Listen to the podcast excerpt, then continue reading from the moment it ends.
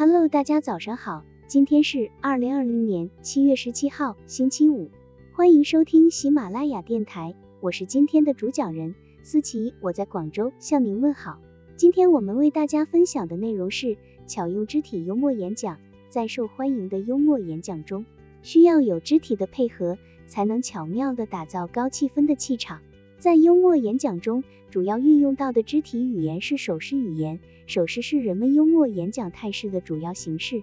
借助手势说话的关键在于助，它既不同于烘托语，可代替讲话，又不同于演节目，可以用手势演出情节。手势语言是运用手指、手掌和手臂的动作变化来表情达意的一种无声语言，是一种具有很强表现力的事态语言，其应用广泛。使用便捷、自由灵活，变化形态多样，不仅能辅助自然有声语言，有时甚至还可以用手势代替自然有声语言。正因为如此，有人将手势语言称为口语表达的第二语言。也正因为如此，幽默的手势语言会为幽默的演讲者所欢迎。手势语言主要有两大作用：一能表示形象，二能表达感情。许多幽默演讲家的手势。语言多显奇妙，笑话是演讲的调料。演讲时，如果语言过于平实，表述生硬，听众的注意力就会渐渐发生转移，人们会向屋顶、窗外望去，不停的看表，但就是不看你，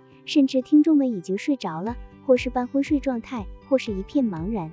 你需要做一些立即奏效的事情，将听众从这些状态中拉回来。这时最好的方法就是讲个笑话，幽默一下。在一次会议中。卓别林一直在用手拍着围绕他头部飞来飞去的苍蝇。后来，他找到一把苍蝇拍，拍了几次都没有拍着。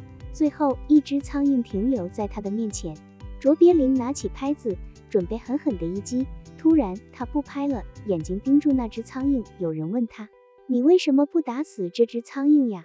他耸耸肩膀说：“它不是刚才侵犯我的那只苍蝇。”满座哄堂大笑。幽默大师终归是大师。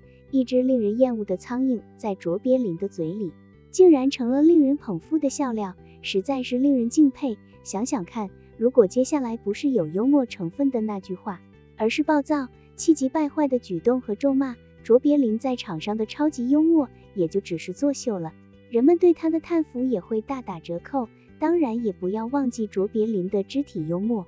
如果没有他在演讲会上的拍苍蝇举动，那么他的话语只能让人莫名其妙了。手势幽默的巧妙运用是比说话更有效的表达方式。手势幽默通常应配合自然有声语言有选择的使用，但也有一些手势语言可单独使用，它同样表达了丰富的情感意蕴。手势幽默运用的是否恰当自然，这直接关系到幽默口才表达主体的形象。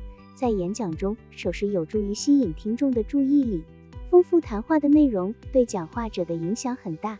幽默的手势语言可以提升观众的注意力，在大家的众目注视之下，演讲者往往能够得到极大的鼓励，就会如有神助似的讲出许多精彩的语言，也更能够调动观众们的胃口。此情此景不言自明，巧用手势幽默能让演讲妙趣横生。需要注意的是。在演讲中的手势幽默运用要与演讲内容相符合，不要造成对幽默手势的滥用现象，这样只会引起观众的反感。好了，以上知识就是我们今天所分享的内容。如果你也觉得文章对你有所帮助，那么请订阅本专辑，让我们偷偷的学习，一起进步吧。